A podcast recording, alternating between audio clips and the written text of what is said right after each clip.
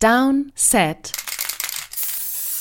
Short. NFL Offseason. Die Zeit der Downset Short Folgen, denn es passiert wahnsinnig viel. Kein Tag ohne Neuigkeiten rund um die NFL und äh, so viele Neuigkeiten, dass wir nicht eine ganze Woche warten können, um es dann in unserer Donnerstag-Folge zu thematisieren. Mein Name ist Christoph Kröger, Adrian Franke ist auch mit am Start. Hallo Adrian. Einen schönen guten Tag. Hast du einen schönen Sonntag bisher gehabt?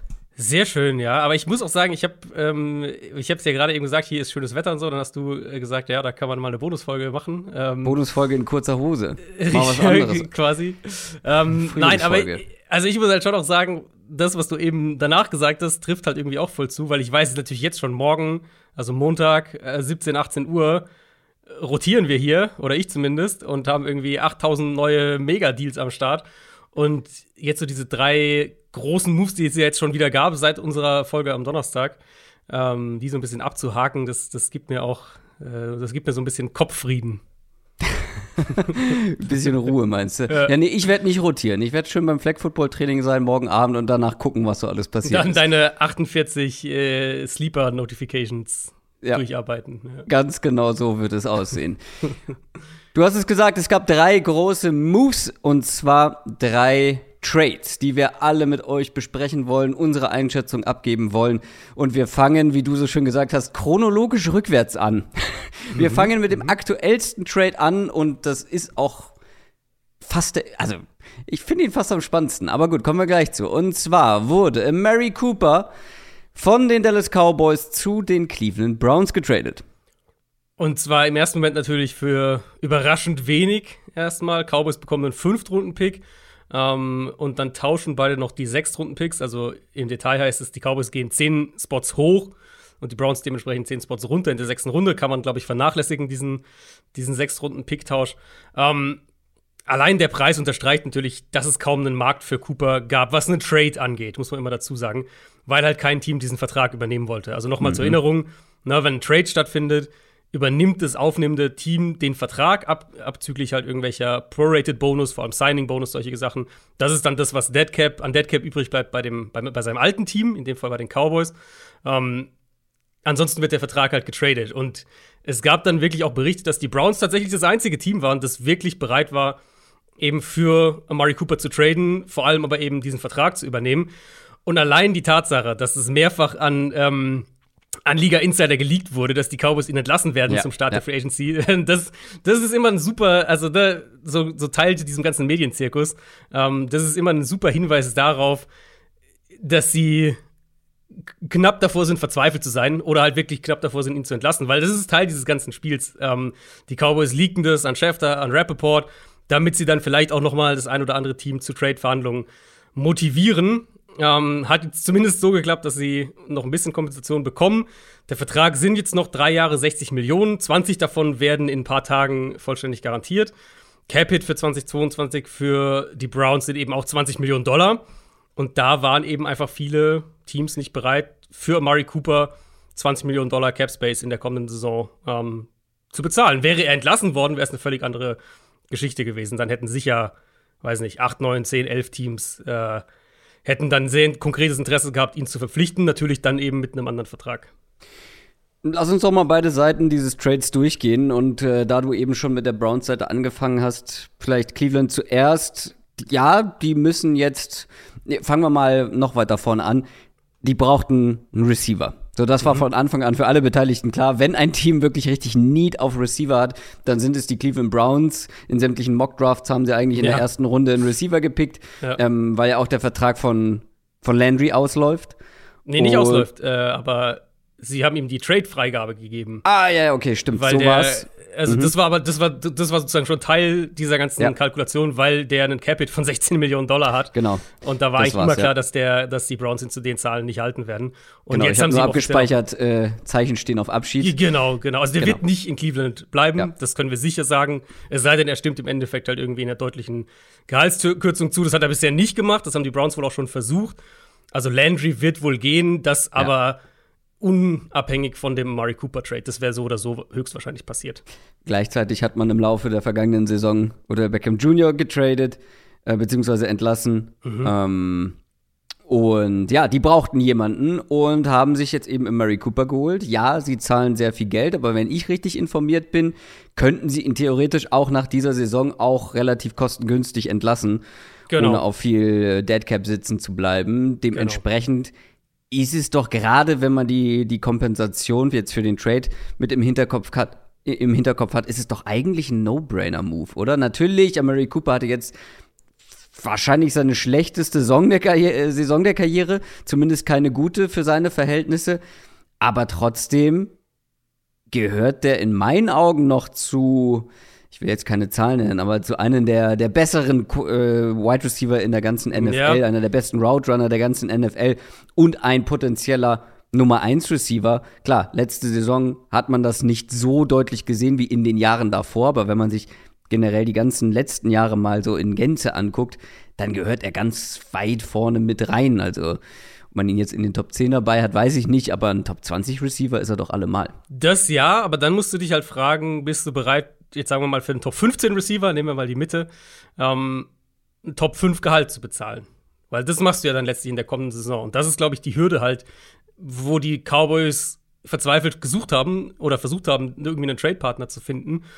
Weil du eben, ne, ich, also ich stimme dir zu, Murray Cooper ist immer noch ein, ein, guter bis sehr guter Receiver, aber bist du halt bereit, Murray Cooper 20 Millionen Dollar Cap Space in der kommenden Saison, also für Murray Cooper 20 Millionen Dollar Cap Space zu bezahlen?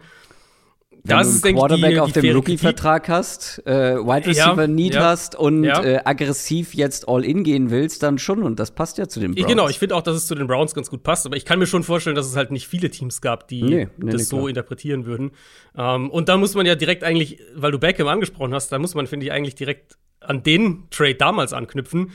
Weil Beckham zu verpflichten war ja, was die, was den Process angeht, was die Idee angeht, war ja eine gute Entscheidung für die Browns. Sie haben einen Receiver gebraucht, mhm. ein Top-Receiver war verfügbar.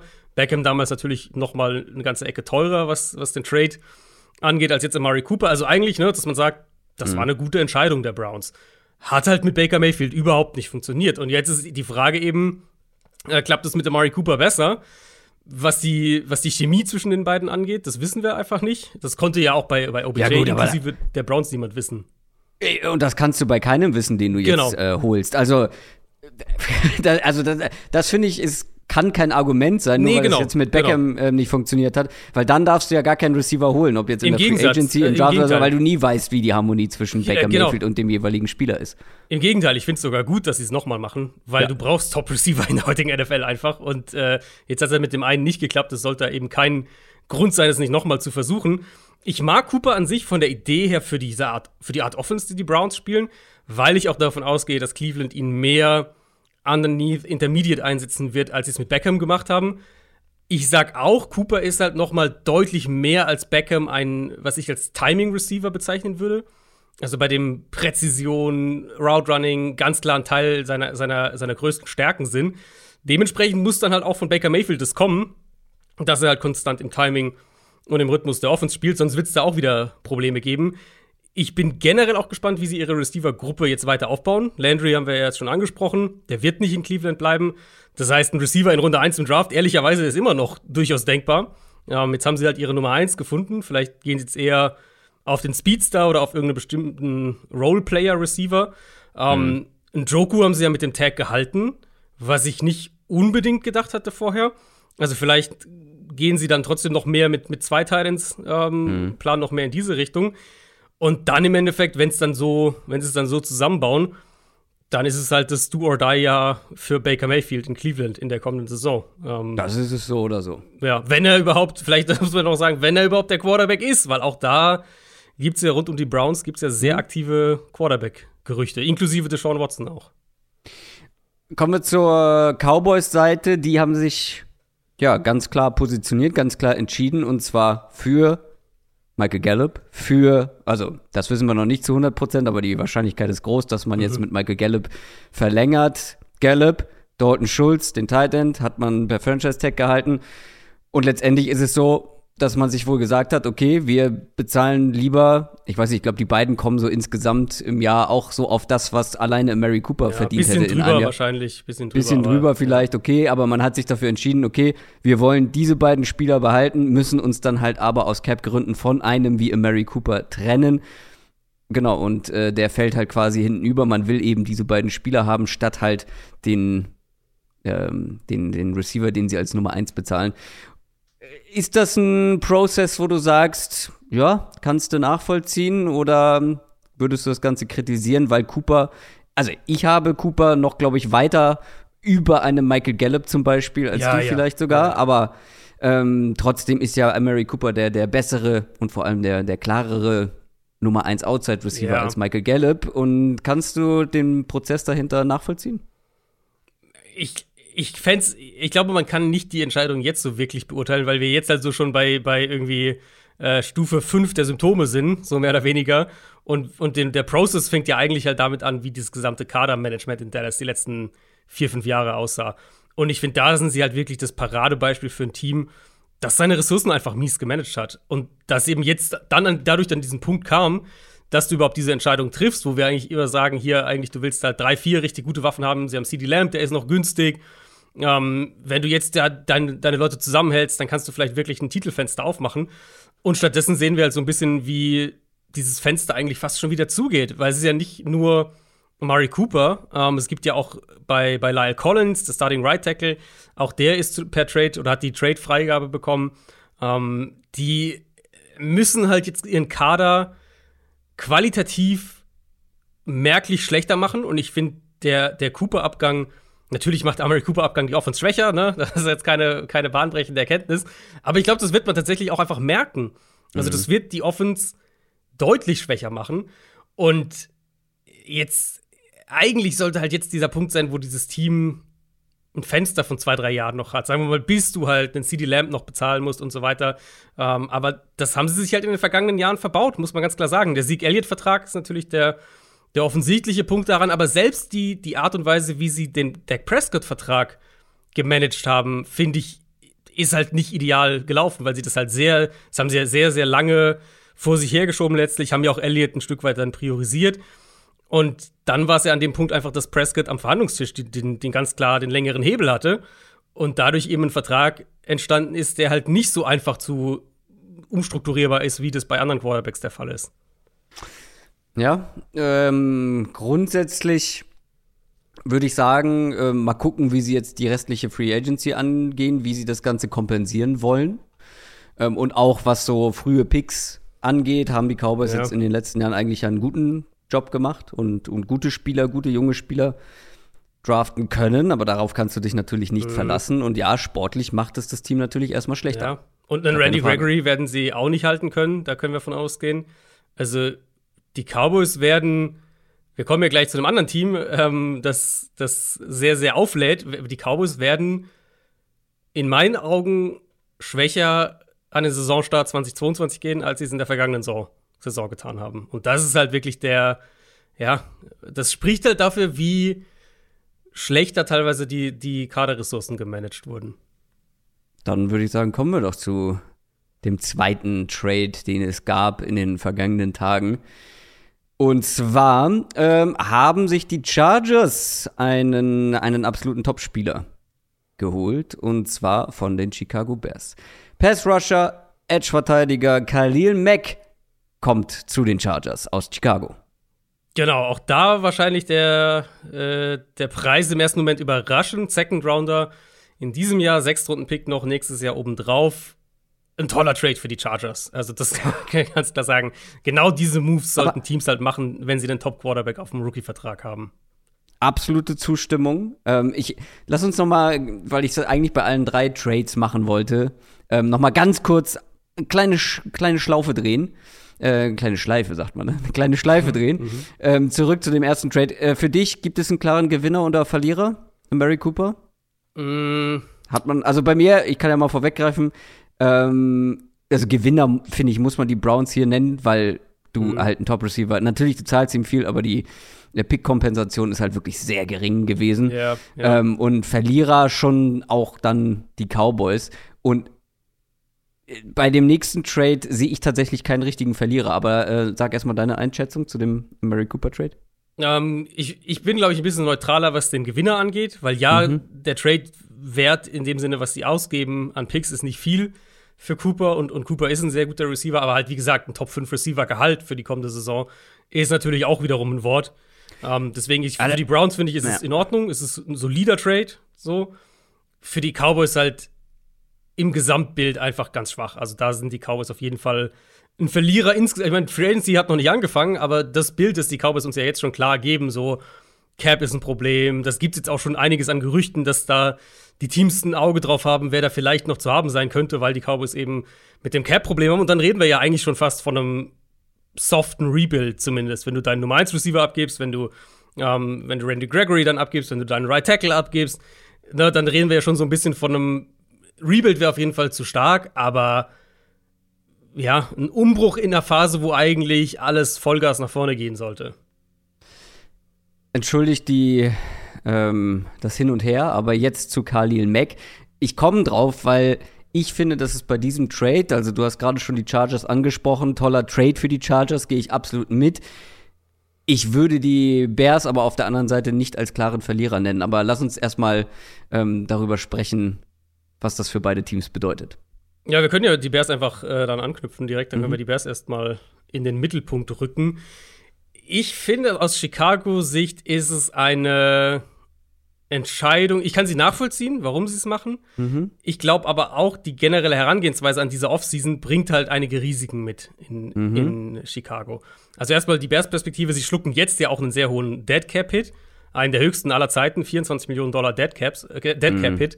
Also die 24 Millionen stehen 2022 in Chicagos Büchern für Khalil Mack, ohne dass er für sie spielt. Sparen auch nur in Anführungszeichen 6 Millionen an Cap Space jetzt dieses Jahr mit dem Trade. Aber vor allem eben nächstes Jahr. Da sparen sie, ich glaube, um die 30 Millionen an Cap Space ein. Und so. Also bei dem Deal aus Bears Sicht geht es ganz offensichtlich darum, in der Lage zu sein, einen Rebuild einzuleiten. So würde ich es mal formulieren. Unter einem neuen GM, muss man ja auch sagen. Also auch eine, mhm. eine durchaus mutige erste Entscheidung für einen neuen GM. Mit dem Ziel eben, nächstes Jahr nach der, nach der kommenden Saison, dann in Offseason 2023, finanziellen Spielraum zu haben. So, und das ist einerseits nachvollziehbar, wenn du eben sagst, okay, wir haben jetzt hier einen Kader, der wurde die letzten Jahre, auch, auch hier wurde der Kader nicht gut gemanagt die letzten Jahre, unser, unser Cap sieht nicht gut aus und wir sind jetzt nicht kurz davor, ein Contender zu werden oder sowas. Ähm, dass du dann eben sagst, wir räumen jetzt Ressourcen frei. Genau. Ich denke allerdings auch, dass, dass man hinterfragen kann, ob das die beste Entscheidung für ähm, das aktuelle Team um Justin Fields herum ist. Weil ich Nein, würde. Das macht das Team schlechter. Das ist ja. Genau. Das steht ja genau. außer Frage, oder? Genau, und natürlich, falls, falls Fields jetzt total explodiert in der kommenden Saison, mhm. dann haben sie den Spielraum, um 2023 zu investieren. Das ist sicher die Denkweise dahinter. Und, und deswegen sage ich, ich kann es genau. verstehen, warum sie es machen. Aber das Team wird halt erstmal ziemlich destabilisiert. Jetzt Khalil Mack ist weg, sie haben Eddie Goldman, ihren Nose-Tackle entlassen, Allen Robinson wird gehen, James Daniels, Starting Right Guard wird Free Agent, Terry Cohen haben sie verlassen, äh, haben sie entlassen. Also ich verstehe, wie gesagt, die Idee dahinter, aber die Gefahr ist halt finde ich, dass das Team aber 2022 sehr schlecht sein wird. Und dass, wir, ja. dass es dann heute in einem Jahr noch mehr auf einen kompletten Rebuild hindeutet. Weißt du, was ich meine? Absolut, aber ich sehe das als unumgänglich bei den, bei den Bears. Also ja, das Team ist schlechter geworden oder wird durch den Verlust von Kalimek schlechter. Aber wie viel? Das wäre auch mit mhm. Kalin Mack kein gutes Team gewesen, was um nichts wirklich gespielt hätte nächstes mhm. Jahr, mhm. oder? Nee, und das deswegen, ist auf jeden Fall so, ja. Also ich habe gesagt, für mich gibt es hier keinen klaren Verlierer. Ich hoffe, ich habe es so gesagt. Falls ich meinte, es gibt zwei Gewinner, dann meinte ich das auf jeden Fall. Habe ich aber, glaube ich, nicht gesagt. Äh, die Bears sind für mich kein Gewinner, weil das Team wird schlechter. Sportlich wird man schlechter und ich finde auch die Kompensierung, äh, die Kompensation, ähm, was die Picks angeht, ist jetzt nicht so, dass mhm. du sagst, okay, man hat hier mega die Ressourcen genau, bekommen, genau. mega den Value bekommen. Das, ist nicht. nur der Cap Space dann ab 2023, der genau attraktiv. Ja, Zweitrunden-Pick ist natürlich auch nicht schlecht, ne? Nee, aber ist nicht schlecht, aber Kali Mack ist immerhin noch einer der besten Pass-Rusher der genau. NFL, auch wenn er jetzt genau. mittlerweile 31 ist und letztes Jahr wie viele Spiele gemacht hat? Sieben, acht oder so? Genau, hatte die Fußverletzung. genau. Jahr. Aber trotzdem glaube ich, dass du selbst mit Kalin Mack ja, um was hättest du denn mit den Bears oder um was nein, nein, würdest du. Und deswegen kann ich es nicht kritisieren. Ja. Deswegen finde ich, ähm, sind die Bears für mich auf jeden Fall kein Verlierer dieses Trades, weil sie nee, immerhin nee, nee, noch was bekommen. Genau, als Verlierer, als Verlierer würde ich sie auch nicht bezeichnen, einfach weil ich dazu kann ich zu gut nachvollziehen, warum sie es halt machen. Genau, genau. Ich sag halt nur, oder mein, mein Gedankengang eben bei der, bei der, wie sie generell diese Offseason bisher angehen, eben wie gesagt, nicht nur, nicht nur Max, sondern Robinson dann letztlich natürlich auch, Goldman, ähm, Daniels, Cohen und so weiter, wer da noch alles gehen wird, mal gucken. Ja, Umbruch. Umbruch. Ähm, genau. Wie viele junge Quarterbacks im zweiten Jahr, die dann äh, in ihrem ersten Jahr unter einem neuen Headcoach sind und, und dann quasi im zweiten Jahr ein kompletter Umbruch um sie herum stattfindet, wie viele davon hatten Erfolg? Also wie viele davon wurden noch erfolgreich? Das, das, sind einfach für mich nicht so wahnsinnig viele, weil mein, natürlich ist jetzt Khalil Mack ist, ist ein Defense-Spieler, ist mir schon klar. Aber ich denke, um ne, bei, einem, bei einem jungen Quarterback, der noch, wo wir noch nicht wissen, ob der, ob der einschlagen wird oder nicht, so, ähm, glaube ich halt stabile, ein stabiles Gerüst, um den rum zu haben, auf beiden Seiten des Balls, ist, glaube ich, sehr, sehr wichtig. Auch inklusive, Aber was Leader innerhalb des Teams angeht, solche, solche Aspekte. Ähm, und ich sage jetzt nicht, dass die Bears jetzt hier Moves machen und das, deswegen ist Justin Fields dann schlecht oder sowas. Ich glaube halt nur, es ist ein sehr riskantes Spiel, weil ich wenige Quarterbacks, mir fallen wenige Quarterbacks überhaupt ein, die nach so einem Prozess dann im dritten Jahr, im vierten Jahr durch die Decke gegangen sind.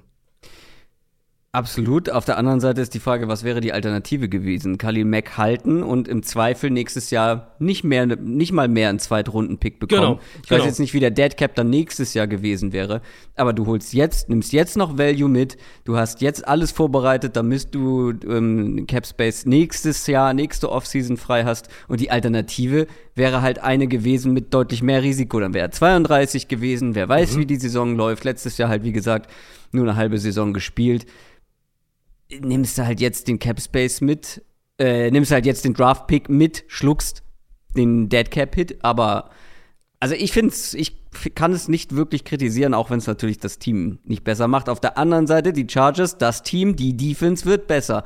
Gerade weil wir, ähm, ja, also es gab auch hier wenig Teams mit so klareren oder klaren Needs allgemein als die Defense der Chargers. Du holst jetzt einfach einen Top Pass-Rusher, wenn er fit ist. Und er war vor dieser Saison eigentlich, der hat fast immer gespielt. Der hatte, ich habe gerade nochmal nachgeguckt, der hat keine Saison vorher äh, mehr als zwei Spiele verpasst. Also der hat viel gespielt, mhm. keine großen Verletzungssorgen.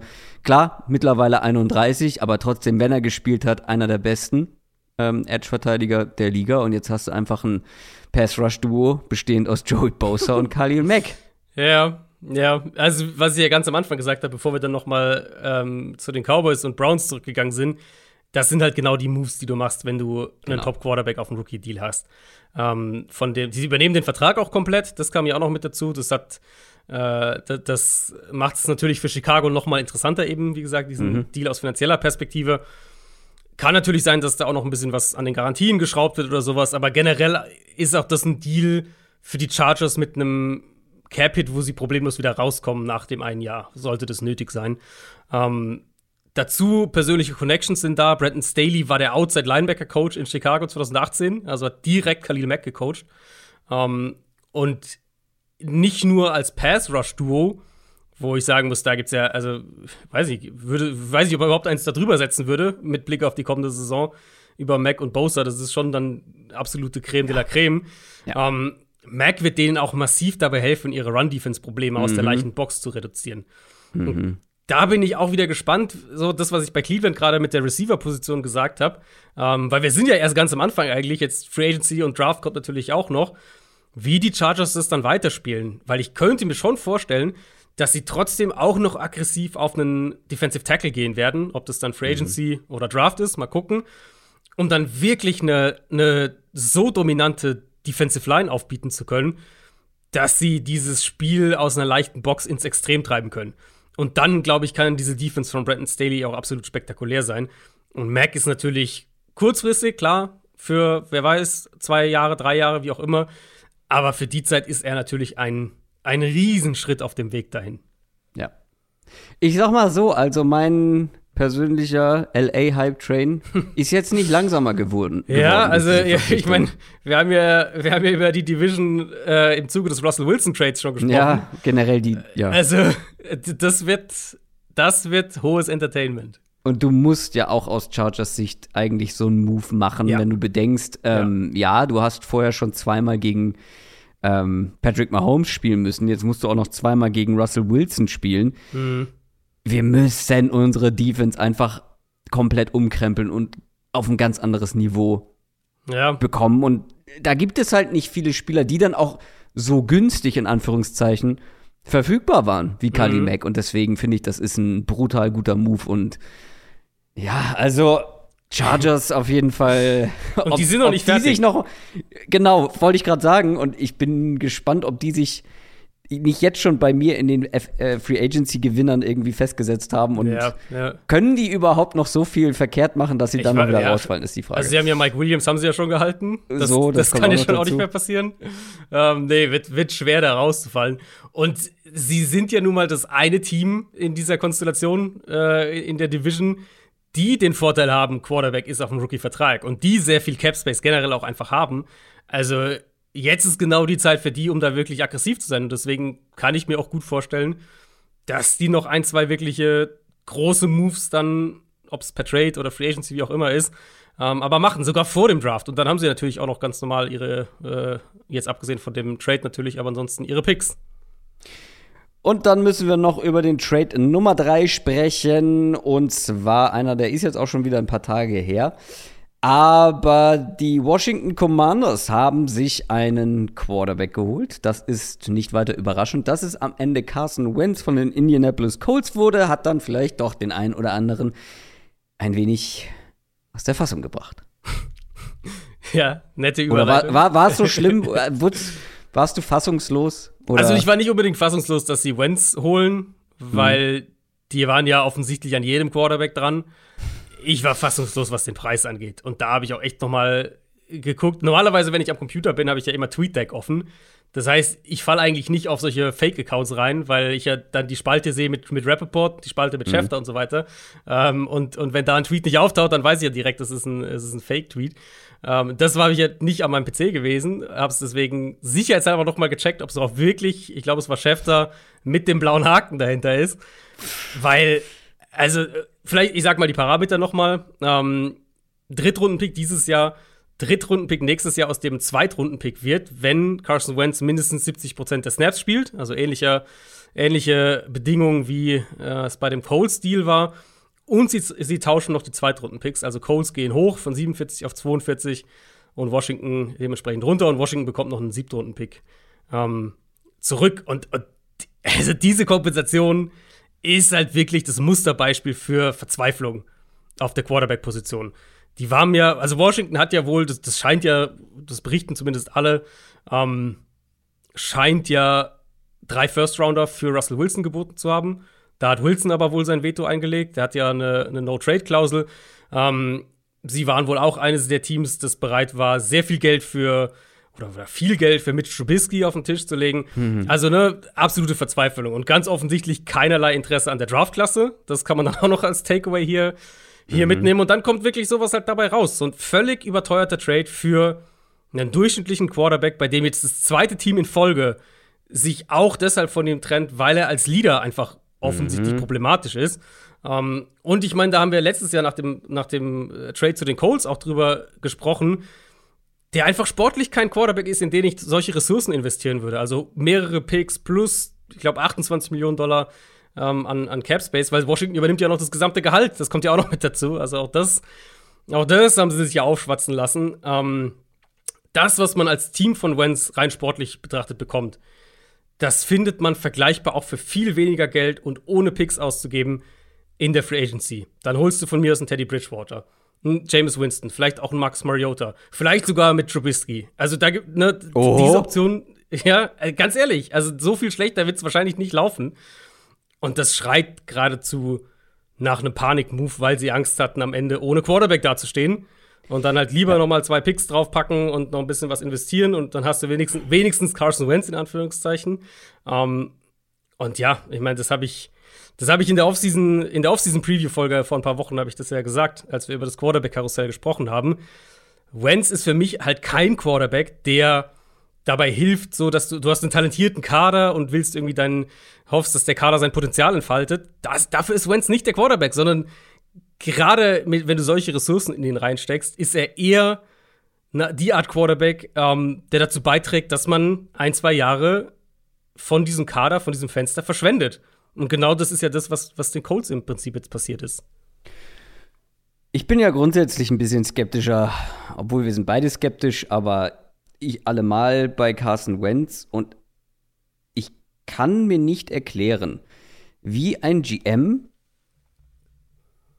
Hoffnung in Carson Wentz, in den Spieler Carson Wentz haben kann, nach dem, was wir die letzten Jahre gesehen mhm. haben. Und es ist ja halt nicht ein es ist ja nicht ein Schnäppchen, was da geschossen wurde, wie du schon gesagt hast. Es nee. ist ja nicht einer, den du mal mitnimmst und dann hast du, also man könnte ja auch so argumentieren, okay, du sollst deine Needs in der Free Agency adressieren und dann guckst du mal, ob im, im Draft noch geht. Du kannst dich nicht darauf verlassen, dass du dann in der Position bist im Draft, deinen Wunsch Quarterback zu kriegen, zum Beispiel. Ähm, aber dass du da schon mal jemanden hast und dann guckst du mal, ob du noch was anderes machst.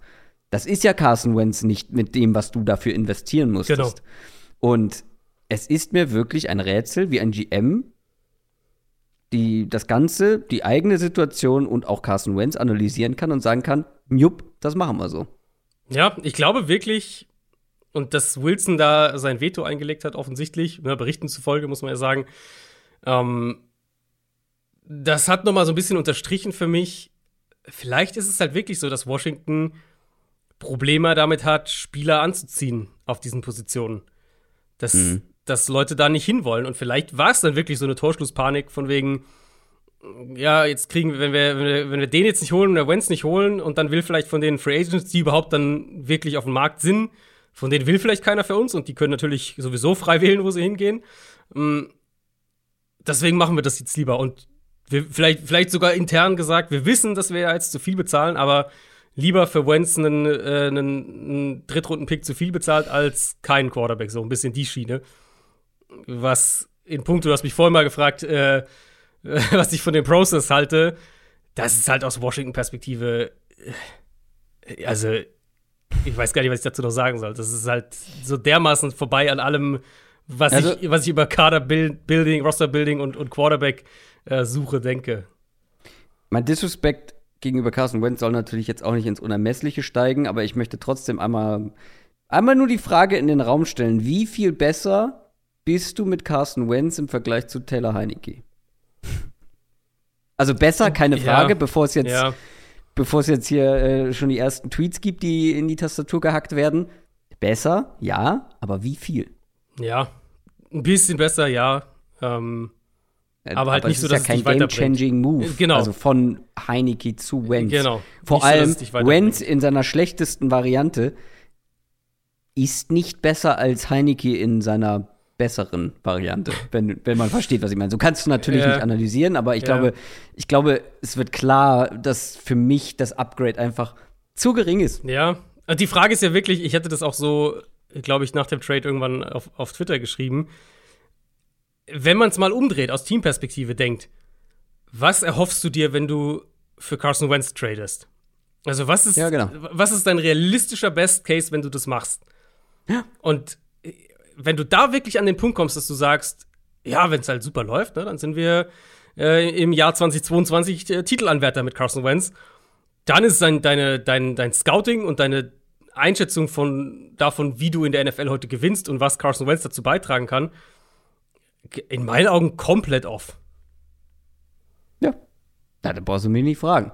Ähm, das meinte ich gerade mit, wie kannst du die Situation analysieren und sagen, Carson Wentz, das ist der, das ist der Mann, der uns rettet. Äh, ganz kurz noch die Coles-Perspektive. Ich habe so ein bisschen, also wir hatten ja jetzt schon bei einem Trade, habe ich zumindest gesagt, okay, es gibt einen Gewinner und ein Team, wo ich neutral bin zum Beispiel. Dann gibt es Trades, wo es zwei Gewinner gibt.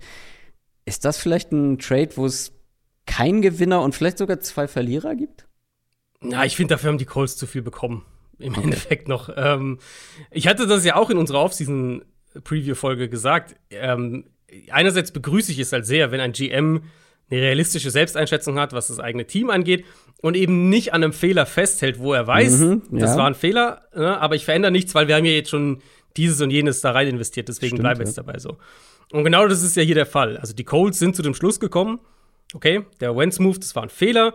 Wenn ihr euch die Interviews, ich glaube, ich hatte das auch angesprochen, ähm, die Interviews von Ballard und, und von Frank Reich bei der Combine anschaut oder anhört oder lest, das war absolut vielsagend, was das angeht. Also wirklich viel deutlicher hätten sie es nicht sagen können, ohne es direkt zu sagen.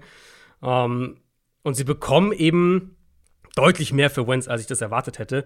Mhm. Insofern einerseits umso besser für sie, dass sie den Fehler schnell erkannt haben und dann ja. dementsprechend auch gehandelt haben. Deswegen, die, also für mich sind die Colts hier ein klarerer Gewinner als zum Beispiel die Bears. So würde ich sagen. Die Bears sehe ich okay. halt neutral. Okay. Die Colts würde ich, würd ich da mehr noch als Gewinner sehen. Aber, und das also, habe ich auch gesagt, ja. Äh, mein Take zielte eher darauf ab, jetzt, klar, gehe ich auch mit, dass du eigentlich nicht erwarten konntest, so viel zu, für, für Wentz zu bekommen. Mhm. Aber gleichzeitig hast du halt, ich glaube, das hast du vorhin schon mal angedeutet, du hast halt mit diesem Wenz, mit dieser Wenz-Verpflichtung ja. und jetzt auch mit dem Abgeben ja. von Wenz dir quasi eingestanden, dass du einen Fehler gemacht hast. Und genau. das ist ein Fehler, der dich einfach wirklich ein sehr, sehr wichtiges Jahr gekostet hat. Genau, aber der Fehler war ja dann quasi. Der Fehler ist schon vorher, also der Verlierer. Genau, diesen Verlierer sind die letzte Offseason ja. gewesen, was wir auch okay, damals gesagt haben, fairerweise. Ne? Also das ist jetzt nicht Hindsight oder sowas. Ja. Wir haben das, das beide ich will, da nicht, ich will da nicht noch mal groß drauf rumhacken, was wir auch an Gegenwind bekommen haben für unsere ja, sehr ausgeprägte ja. Skepsis, was den Trade angeht. Aber letztendlich muss man auch eingestehen, dass wir jetzt nicht so falsch lagen. Ja, ähm, Colts-Fans hatte ich wirklich einige in, in meinen Mentions, hm. im, im, Sommer vor allem weiß, auch. Weiß ähm, nicht, wovon du redest. ähm, was wollte ich, ja genau, was ich in der Folge auch gesagt habe, in unserer Off-Season-Preview-Folge. Und was ich finde, ist halt hier auch noch mal wichtig zu wiederholen. Chris Ballard braucht jetzt einen Treffer auf Quarterback. Und zwar einen langfristigen Treffer. Mhm. Weil wenn sie jetzt, sagen wir, die holen jetzt Garoppolo oder einen, einen Marcus Mariota oder so, und nach der kommenden Saison sind wir wieder an dem Punkt, dass sie nicht wissen, ob sie so weitermachen sollen. Ne, was machen wir? Irgendwie haben wir keine so richtige Lösung. Dann, glaube ich, wird irgendwann die Luft für Ballard auch dünn. Und natürlich hatte der, was die Quarterback-Position angeht, erstmal wahnsinniges Pech mit der Andrew Luck-Geschichte, ganz klar. Aber wer auch immer jetzt in der kommenden Saison dann Quarterback spielt, wird der fünfte Quarterback im fünften Jahr sein. Mit einem mhm. Playoff-Sieg in dem Zeitraum, kein Division-Titel. Und das ist einfach selten ein Rezept für einen GM, um übermäßig viel Jobsicherheit zu haben, sage ich jetzt mal. Und wie gesagt, Ballard war da nach dem Rücktritt von Luck in einer außergewöhnlichen Situation. Und ich glaube, eine Zeit lang mussten sie da auch einfach von Jahr zu Jahr denken. Das war auch absolut nachvollziehbar. Und dann, ne, Rivers zum Beispiel fand ich war ein guter Deal. Okay, der beendet halt dann seine Karriere, obwohl er ein ganz gutes Jahr noch gespielt hat. Blöd gelaufen. Aber jetzt haben sie sich einmal die Finger verbrannt mit Carson Wentz. Falls das nochmal passiert, während wir gleichzeitig immer noch drüber reden, also ich, ich, ich finde, Ballard kriegt ja sehr viel, immer noch sehr viel Lob generell. Und er hat ja auch einen guten Kader insgesamt im Gesamt, Gesamtkonstrukt aufgebaut. Aber wir reden doch bei den Colts trotzdem drüber. Naja, die Wide Receiver Gruppe, da haben sie Pittman und sonst nicht viel. Cornerback ist irgendwie nicht gut. Der Pass Rush außerhalb von, von Buckner ist zu inkonstant. Also es sind ja schon mehr Baustellen. Und, und wenn dann der nächste Quarterback-Move nochmal nicht sitzt, also du zweimal daneben haust, dann wird Ballard, glaube ich, angezählt. Und das in meinen Augen auch zu Recht. Ja, und was ist denn der Quarterback-Move jetzt? Ich denke, es wird Garoppolo, vielleicht Cousins, aber ich, ich vermute, es wird eher, ich vermute Richtung Garoppolo. Mhm. Gut, aber das können wir an anderer Stelle besprechen, was die Colts jetzt noch machen in dieser Offseason und auf der Quarterback-Position. Mein Wunschszenario wird es ja nicht geben mit Russell Wilson. Das stimmt, ja. Das ja. haben sie sich entgehen lassen, weil möglich schien es ja zu sein. Ja. Theoretisch zumindest. Ja. Es ist, also, die Colts scheinen ja auch kein, keines der Teams zu sein, das bei Watson Interesse hat gut für sie. Ähm, kann man jetzt nicht so vehement kritisieren, wie man das genau, bei Wilson zum Beispiel machen kann. Genau, genau. Ähm, und sie haben natürlich auch keinen Erstrundenpick, muss man auch sagen. Also bei, jedem, bei jeder Überlegung, jetzt für Garoppolo wird es keinen Erstrundenpick brauchen, aber wenn du dann halt, äh, weiß ich nicht, einen Tag 2 und einen Tag 3 Pick wegtradest, dann bist du natürlich noch mal limitierter in, der, in dem, was du generell an Draft-Munition hast. Es gibt halt nicht so wahnsinnig viele Optionen. Und ich vermute, Garoppolo wird, was den Trade angeht, relativ in Ordnung sein. Ich schätze, da reden wir irgendwie von einem. Also, mein Gefühl geht so Richtung Drittrunden-Pick und noch, und noch irgendwas Tag 3-mäßiges dazu. Ähm, da hätten sie jetzt ja auch noch mal mehr Munition, logischerweise, nachdem sie Wentz abgegeben haben. Das halte ich für denkbar. Oder eben dann wirklich auch, dass sie vielleicht tatsächlich so Mariota, Winston, was aus dem Regal sich mhm. nehmen. Ob das halt dann halt der die Frage, ja genau. genau. ist halt dann nur die Frage, ob man mit so einem Quarterback dann halt genau. den Volltreffer landen kann ja, überhaupt. Genau, genau, das ist halt echt das Ding, weil Wenz das einzige Argument, was was man für Wenz ja irgendwo gelten lassen konnte, war eben sie zocken halt auf die Upside. Mhm. Und die ist halt bei den meisten so, also inklusive ja auch Garoppolo. Aber ähm, Garoppolo ist ein besserer Quarterback. Garoppolo ist ein besserer Quarterback und man kriegt ja sehr klar den Eindruck, dass das Leadership ihnen unheimlich wichtig ist. Und ja, da, ist, ist Garoppolo, Garoppolo ich, auch weit drei, voraus. drei, vier Stufen über Carsten Wentz, ehrlicherweise. Absolut. Und die, ähm, die Baseline, also der Floor ist ja viel, viel höher als bei Wentz. Ja. Und er würde in die Offense passen. Deswegen, Garoppolo war jetzt für mich direkt nachdem, nachdem Wentz weg war, war das für mich so die, okay, das ist mein Favorit für die Colts. Ich denke, der wäre halt auch bezahlbar für sie. Ich hatte ganz kurz Angst, dass du mir meiner sehr deutlichen Aussage, dass Garoppolo der bessere Quarterback ist, widersprichst. Und wir dann hier noch eine Viertelstunde nee. diskutieren müssen. Nein, nee, ich, ich glaube, die ja, Leute Ich kenne deine Skepsis bei beiden Spielern, deswegen. Ja, ja. Ich glaube halt, Garoppolo funktioniert, wenn du ihnen beiden eine funktional, ein funktionierendes System gibst, also, funktioniert Garoppolo verlässlicher im Endeffekt. Deutlich. Also in meinen Augen ist das der deutlich sichere Quarterback. Natürlich, wir haben immer Witze gemacht, Garoppolo hat seine Fehler im Spiel. Ähm, aber ich finde, das ist auf einem ganz anderen Niveau als bei Carson Wentz in mhm. den letzten ähm, zwei Jahren schlussendlich. Aber gut, das ist, wie gesagt, äh, das ist noch nicht passiert. Das besprechen wir, falls es passieren sollte. Das war auf jeden Fall unsere Downset Short Folge zu den drei Trades, die es gab in der NFL. Murray Cooper, Khalil Mack und Carson Wentz haben die Teams gewechselt. Feedback und eure Einschätzungen gerne überall da, wo es geht, bei YouTube in die Kommentare, bei uns bei Twitter oder bei Instagram. Ganz egal. Das soll es für heute gewesen sein. Adrian, hast du noch was auf dem Zettel? Äh, 17 Uhr am Montag, dann geht's so richtig los. Und äh, ich tickere ab 15 Uhr aufs Box. Also, äh, wenn ihr Nachmittagsunterhaltung braucht, ich glaube, morgen, morgen braucht ihr nicht lange suchen. Lieber bei Spox als im Mauerpark. Das an dieser Stelle war's für heute. Ich wünsche euch äh, einen schönen Restsonntag, weil wir hören uns ja schon am Dienstag wieder. ich wollte Zustimmung, ich war mir nicht ganz sicher. Dienstag, ja? das ist völlig richtig, ja. Dienstag. Ja. Wir sind jetzt im Zweitagesrhythmus angekommen. Ja, ja, deswegen. Ich war, mir, ja. ich, ich, war mir unsicher, ob Dienstag oder Mittwoch. Ja, nee. Ah. Sonntag, Dienstag, Donnerstag. Und wahrscheinlich kommt dann am Samstag irgendwie der Watson Trade oder so. Ja, super. Das war's für heute. Macht's gut. Tschüss. Ciao.